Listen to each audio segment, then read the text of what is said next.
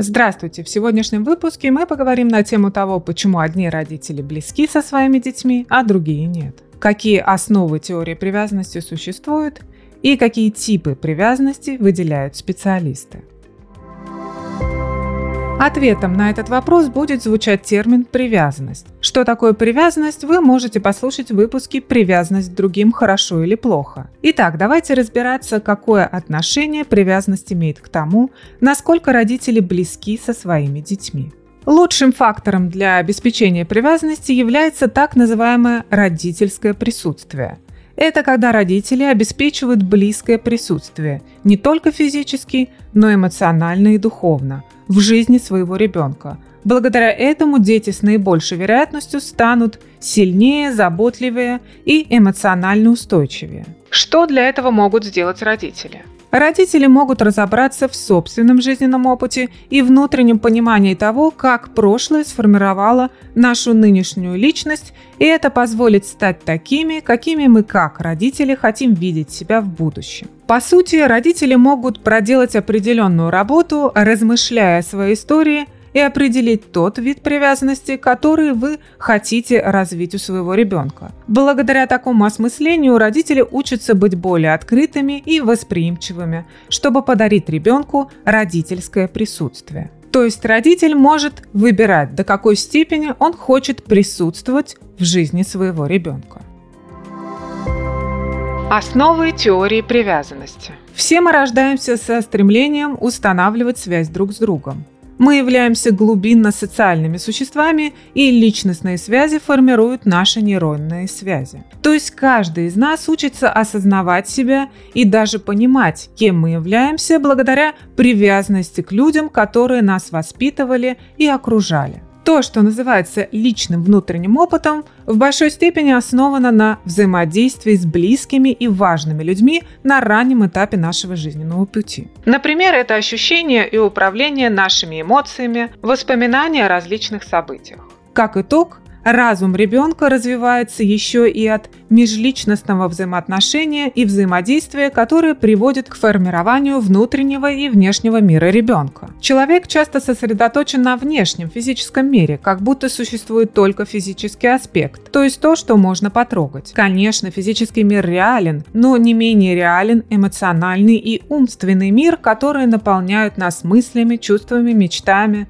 желаниями и надеждами. Такие чувства и ощущения называются субъективными, но это не делает их нереальными, они просто внутри каждого из нас. Все это является главными аспектами нашего внутреннего и внешнего благополучия. Тип привязанности влияет на поведение, которое возникает между родителем и ребенком и определяется тремя системами мозга. Первая – это система вознаграждения. Здесь я имею в виду то, что привязанность приносит удовлетворение. То есть благодаря этому мы получаем вознаграждение. Мы ощущаем как бы внутреннюю наполненность и ценность нас самих. Вторая система – это ощущение телесных процессов и реакция на них. Это фундаментальная часть для выживания человека – это то, что мы чувствуем и ощущаем не только телом, но и своим состоянием. И третья – система ментализации. Определяет наше восприятие собственного разума и разуму тех, с кем мы растем. То есть, что мы думаем, полагаем и можем выразить как к самому себе, так и к другим людям. Также не забывая о том, что и другие люди думают, полагают и могут выражать. Эти три системы мозга участвуют на протяжении всей нашей жизни и используются при общении с окружающими нас людьми. Давайте вкратце расскажу, какие типы привязанности существуют. Типы привязанности. Надежная и свободная привязанность. Дети с таким типом привязанности встречают чуткую реакцию на стремление к близости, а возникающие обиды всегда проясняются и не остаются неразобранными. Родители всегда находятся рядом или готовы прийти на помощь, когда ребенок об этом попросит. Родители внимательны к своим детям, и благодаря этому ребенок чувствует себя услышанным и защищенным. Пример такого отношения привязанности. Когда ребенок расстроен, родителю интересно узнать, что случилось, и помочь ребенку справиться с этим. Что приводит к такой привязанности? Приводит чуткость и отзывчивость на потребность ребенка в близости, способность родителю увидеть детские намеки и удовлетворить потребности, необходимые для ребенка. Что усваивает ребенок в детстве благодаря такой привязанности? Ребенок понимает, что родители не идеальны. Но он знает, что с ними в безопасности. Если ребенок чувствует нужду, родители отреагируют на это. Внутренний опыт ребенка основывается на реальности и уважении, а также ребенок обладает надежной базой для изучения окружающего мира. Ребенок, становясь взрослее, начинает ценить взаимоотношения, но при этом остается независимым и самостоятельным. Ребенок, взрослее, умеет лучше регулировать свои эмоции, поведение и демонстрировать стойкость во время стресса. Избегающая и пренебрегающая привязанность. Детям с таким типом привязанности, становясь взрослее, трудно налаживать связи с окружающими людьми и с самим собой. Часто такие люди не хотят и не умеют разбираться со своими эмоциями и поведением. Им очень трудно понять мысли и чувства людей, с которыми они близки. Почему так происходит? Чаще всего это объясняется тем, что в детстве потребности ребенка в основном игнорировались, и ребенок выбрал для своего выживания стратегию пренебрегать своими чувствами. То есть со временем ребенок приходит к убеждению, что никто на самом деле не понимает его на глубинном уровне – и не замечает его настроения, и что нет расчета на то, что другие люди будут заинтересованы в его чувствах и потребностях. Как детский мозг может адаптироваться и научиться избегать эмоций? Вообразите мозг в виде дома с двумя этажами, которые связаны между собой лестницей. Каждый из этих этажей связан с определенными способностями и обязанностями. Нижний этаж состоит из ствола мозга лимбической системы, которая управляет эмоциями и побуждениями. Эта часть является источником процессов, связанных с телесными функциями, сильными чувствами и внутренним побуждением. Верхний этаж состоит из префронтальной коры головного мозга и других высших отделов. Эта часть ответственна за комплексное мышление,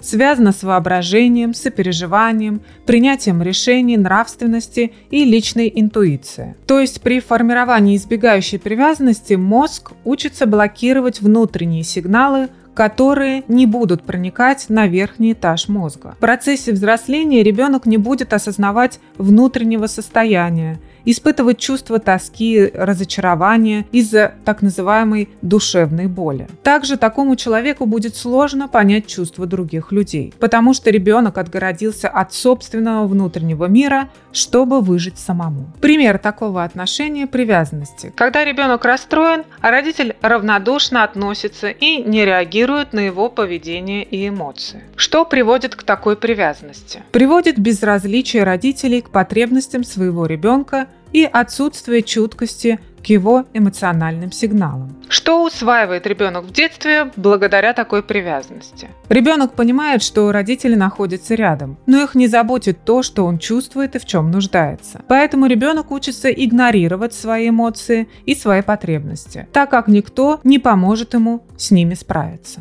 Амбивалентная или озабоченная привязанность. Дети с таким типом привязанности живут в атмосфере внутреннего хаоса, неуверенности и тревоги. Они не рассчитывают на внимание, заботливость и чуткость. Все это оставляет их в полном недоумении, неуверенности, в отношении к своим родителям и в отношении к миру в целом. Взрослее такие дети становятся поглощенными своим прошлым, в отношении с близкими людьми присутствует часто эмоциональная сбивчивость и беспокойство. Часто им трудно владеть собой в обществе близкого окружения, поэтому происходит регулярное выливание гнева, негодования и бурных чувств. У таких людей всегда преобладает внутренний конфликт, и они реагируют на мир пассивно, хотя испытывают потребность в контакте с другими людьми. Но в то же время это все отталкивает других людей. Пример такого отношения привязанности. Когда ребенок расстроен, родитель замечает его эмоции, но не может с ними справиться, и у него начинают всплывать свои собственные эмоции и воспоминания, которые захватывают его. И в такие моменты родитель не помогает ребенку, а вызывает у него еще больше переживаний из-за того, что ребенку начинает казаться то, что его родитель расстраивается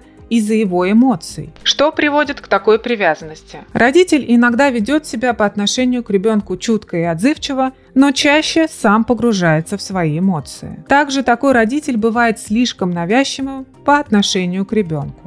Что усваивает ребенок в детстве благодаря такой привязанности? Ребенок никогда не знает, как будет реагировать родитель на него. Поэтому такой ребенок постоянно ощущает беспокойство и тревогу. То есть ребенок находится в состоянии постоянно быть на чеку. И у него угасает вера в то, что другие люди могут прийти к нему на помощь. Дезорганизованная и неразрешенная привязанность. Такая привязанность возникает, когда ребенок воспринимает родителей как источник страха, потому что поведение родителей непредсказуемо, угрожающе, опасно и агрессивно. Страх ребенка приводит к тому, что взрослее ему становится трудно управлять своими эмоциями и ощущать безопасность. Когда родитель становится для ребенка источником страха, это создает в его психике парадокс. С одной стороны, ребенок вынужден обращаться за помощью к родителю. С другой стороны, родитель является источником его расстройства. В результате ребенку одновременно хочется укрыться в объятиях своего родителя и в то же время убежать от него. Пример такого отношения привязанности. Когда ребенок расстроен, родитель реагирует непредсказуемо и вызывает чувство страха у ребенка. Что приводит к такой привязанности? Родитель иногда не настроен на потребности своего ребенка и его сигналы. Часто поведение родителя пугает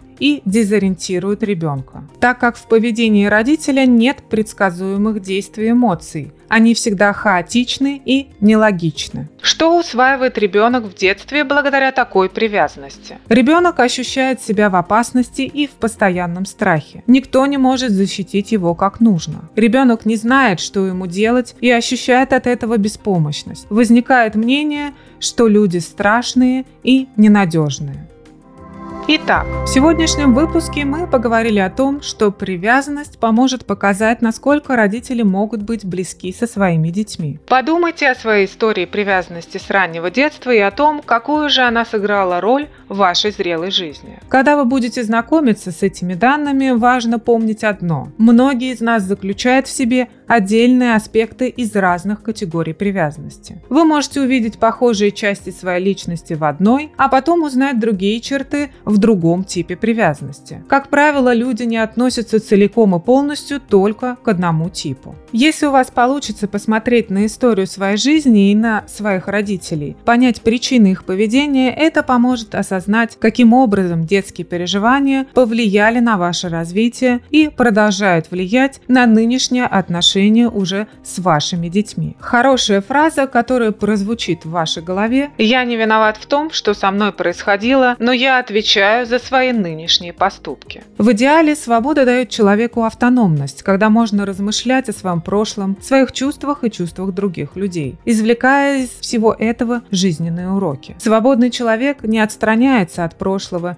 и не запутывается в своих эмоциях и чувствах. Человек не обязан останавливаться на одном можно освободиться от ограничений, которые были созданы прошлым жизненным опытом. Модели привязанности могут измениться в зависимости от обстоятельств. Исследования показывают, что переосмысление собственной жизни позволит стать таким родителем, каким мы хотим быть на самом деле, и укрепить связь с нашими детьми еще крепче.